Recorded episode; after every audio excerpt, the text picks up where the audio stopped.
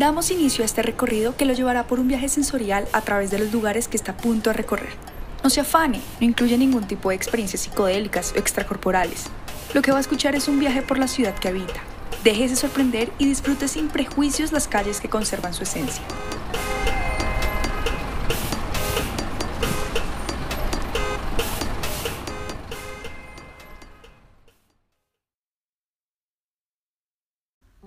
Usted se subió a este vagón que partió desde la estación Portal El Dorado. ¿Puede creer que la estación existe solamente desde el 2012? Es parte de la tercera etapa de construcción de este medio de transporte, y eso que es la estación de cabecera de la línea Calle 26, y está ubicada sobre el eje vial del mismo nombre. La Avenida El Dorado fue bautizada de esta forma ya que por mucho tiempo se creyó que la leyenda de El Dorado tenía su fuente en los ritos muiscas de la laguna de Guatavita, localizada a unos 40 kilómetros de aquí y el portal adoptó este nombre también. Aquí cerca está uno de los sitios más concurridos de la ciudad y más variados culturalmente. Así es, está el famoso Aeropuerto El Dorado. La terminal de pasajeros El Dorado fue diseñada durante el régimen militar del general Gustavo Rojas Pinilla para reemplazar el aeropuerto de techo que existía hasta entonces. Su construcción se inició en 1955 y entró en servicio a finales del año 1959 con las demás dependencias del entonces nuevo aeropuerto. Sigamos avanzando.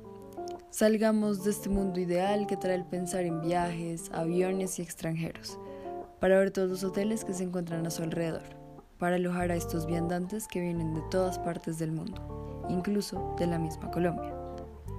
Más adelante nos encontramos por la Avenida Rojas, donde Todavía hay restos de todos los alojamientos que llevamos viendo desde ya varias cuadras. El Hotel Holiday Inn o Bogotá Airport, el Sheraton Hotel, bastante conocidos en la ciudad. De hecho, entran entre los 30 mejores y los pueden ver aquí cerca. ¿Cómo serán sus habitaciones, los baños, el servicio, la comida? Bueno, ya que estamos en este mood viajero y turístico, mencionaré uno de los lugares más llamativos de la ciudad que nos acercamos, al que nos acercamos ahora mismo, el Jardín Botánico. El Jardín Botánico es uno de mis lugares preferidos de Bogotá y lleva el nombre del astrónomo y botánico don José Celestino Mutis. Él fue el primero en encargarse de lleno en el estudio de las ciencias naturales en el territorio de la Nueva Granada. Su tarea fue el comienzo de una honda y larga tradición alrededor de la flora y fauna de nuestro país. Inició en 1783 la Real Expedición Botánica del, del Nuevo Reino de Granada, una de las más importantes expediciones científicas que se han hecho en Colombia y en el mundo, que duró aproximadamente 33 años, en cuya monumental labor se catalogaron 20.000 especies vegetales y 7.000 animales. Aquí, en este jardín, se puede apreciar toda la belleza de la flora colombiana, toda su diversidad, en medio de una ciudad industrial, urbana. Es como una flor que nace en medio del caos de una vida diaria en constante movimiento. Por aquí cerca también se encuentran otros lugares importantes como la Universidad del Bosque, una universidad privada ubicada en Bogotá, fundada en 1977. Em, tras la crisis de la salud en 1975, que llevó al cierre del hospital hasta ahora existente y más importante de la ciudad, San Juan de Dios, un grupo de médicos, profesores que trabajaban allí, decidieron crear su propia clínica y una institución educativa. Cuando se cerró el Hospital San Juan de Dios, teníamos que seguir yendo y allí nos poníamos a hablar con nuestros colegas y llegamos a la conclusión de que queríamos tener una clínica propia y enseñar medicina libremente. Cuenta Gerardo Aristizábal, fundador de la misma universidad. En 1977 le compraron a una congregación de hermanas de la presentación una clínica psiquiátrica. Así es, una clínica psiquiátrica. Así comenzó todo, a las afueras de Bogotá, a unos kilómetros del municipio de Usaquén. En esa época no existía la novena ni la avenida Pepe Sierra. Todo era una gran planicie de vegetación. Recuerda Otto Bautista, fundador de la universidad. La clínica psiquiátrica se convirtió en la Clínica del Bosque y en los 35 años que lleva funcionando la institución se le han hecho varias remodelaciones. Se realizó mantenimiento de las escaleras, se han ampliado salones y se ha mejorado la estructura interna.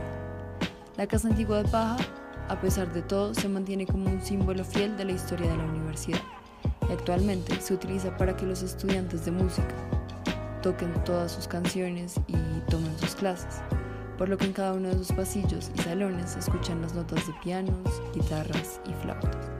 Se podrán imaginar la belleza. En septiembre del 2011 se inauguró el edificio Fundadores, que, quedaba, pues, que queda en la misma universidad. Este es un hito arquitectónico de la zona y amigable con el medio ambiente, dado que reutiliza el agua de lluvia y ahorra energía al usar el 90% de luz natural. Eso es algo que tal vez ustedes no sabían, pero preocuparse por este tipo de cosas es bastante importante en la actualidad. Esta es una universidad muy prometedora que continúa innovando diariamente y buscando que todo sea sostenible en un país lleno de biodiversidad.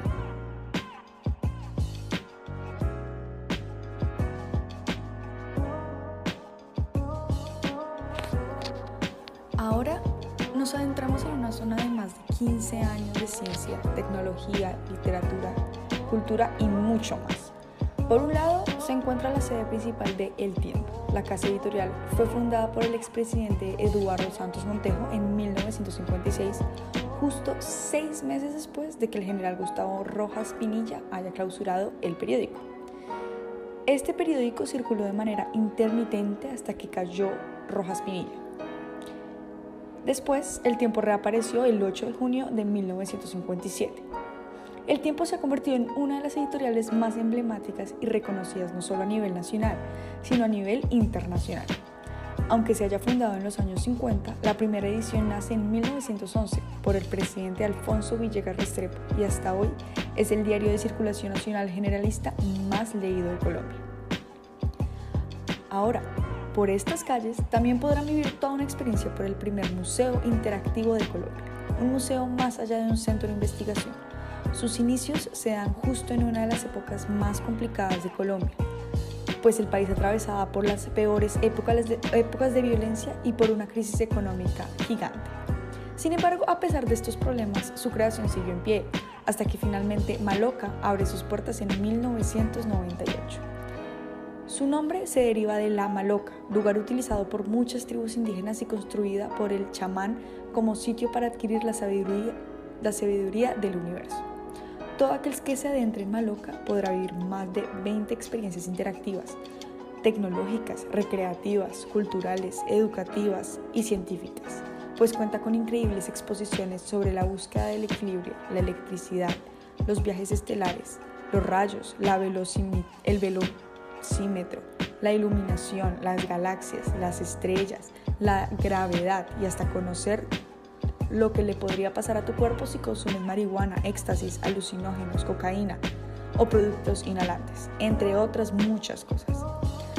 Más adelante nos encontramos por uno de los barrios con más aumento de hoteles, el barrio Quinta Paredes. Este pasó de tener tan solo tres hoteles a tener por lo menos 30, y por no decir mucho, dos en cada esquina. Esto después de 10 años. Esto se trata de una estrategia de localización, pues en tan solo 15 minutos se encuentra el aeropuerto El Dorado. Este barrio se encuentra en una localidad con un largo trayecto en la ciudad. Esta se remonta a la época precolombina, en el que el nombre original de Teusaquillo se refiere a la plaza de Chorro de Quevedo, donde los españoles construyeron un sitio militar anterior a la fundación de la ciudad. En la década de 1980 se desarrolló un importante sector industrial y comercial en una zona de Teusaquillo, llamada Quinta Paredes, y que con su posterior crecimiento terminó uniéndola con la zona de Puente Aranda. Con la visita del Papa Juan Pablo II en 1986 se construyó un nuevo templete, que aún se conserva como monumento nacional. En Teusaquillo se celebró entonces la más importante Eucaristía papal en tierras colombianas. Continuamos este tramo en la Universidad Nacional de Colombia reconocido por sus interminables semestres debido a los paros indefinidos. Esta universidad llena de cultura y actividades especiales fue repensada en la década de los 30, durante el gobierno de Alfonso López Pumarejo, bajo el lema de la Revolución en Marcha. Se trazó como uno de los propósitos de gobierno la reunión de la universidad en un campus a las afueras de Bogotá. Sin embargo, esta idea estuvo llena de polémica, puesto que se argumentaba que era un error emprender una obra de tal magnitud en un país pobre y abandonar las instalaciones existentes. Esta universidad ha sido los ojos de acontecimientos importantes, como por ejemplo, en sus pasillos y por fuera de ellos con la Constitución de 1861, en la que por primera vez es al pueblo y no a Dios, al que le corresponde el papel como fuente de toda autoridad. Tal transición de pensamiento no fue fácil, habían sectores muy conservadores, e incluso existían amenazas de excomulgación a quienes se atrevieran a estudiar en la universidad. Además, la historia en la universidad está llena de retos y figuras que han sido fundamentales para el desarrollo del país. Por ejemplo, por sus aulas pasaron el sacerdote Camilo Torres y el ingeniero Antonio Páez Restrepo, quien se dio el lujo de mover todo un edificio con la ayuda de sus alumnos.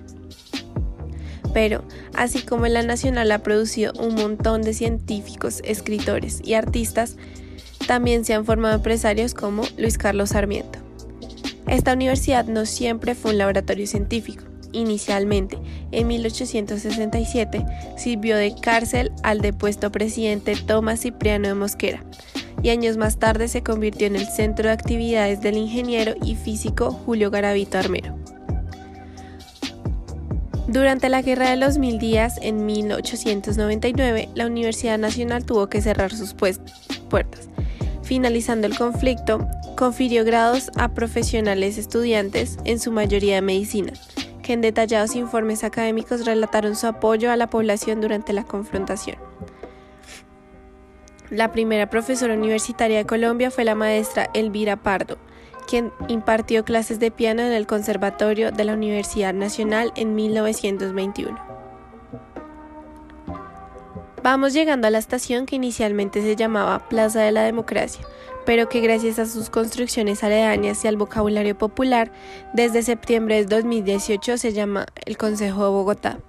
Esta estación es parte de la historia de los paros nacionales, ya que aquí es el abrebocas al centro de la ciudad. Listo, continuamos con nuestro recorrido por el centro de memoria hacia universidades, contándoles un poco de lo que ha sido este rincón de la ciudad.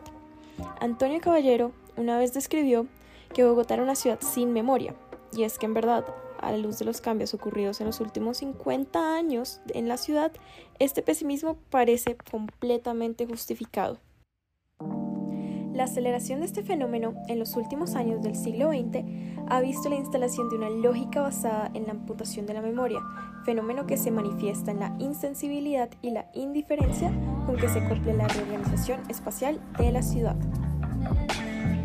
contándoles un poco de Centro Memoria, esta tiene una base de datos que cuenta con 11 categorías de clasificación de las modalidades de violencia ocurridas en el marco del conflicto armado. Tomas guerrilleras, minas antipersonas, masacres, asesinatos selectivos, atentados terroristas, secuestro, desaparición, reclutamiento, violencia sexual, ataques contra bienes y ataques contra la población. Esta base de datos nos permite conocer la dimensión de lo que pasó. Nos cuesta reconocer o apropiarnos del conflicto porque no tenemos conciencia de las dimensiones de la guerra. Nos permite reconocer ampliamente las responsabilidades de todos, identificar patrones y sistemacidad. Esto servirá mucho para la nueva institucionalidad como la Comisión de la Verdad y la Jurisdicción Especial para la Paz.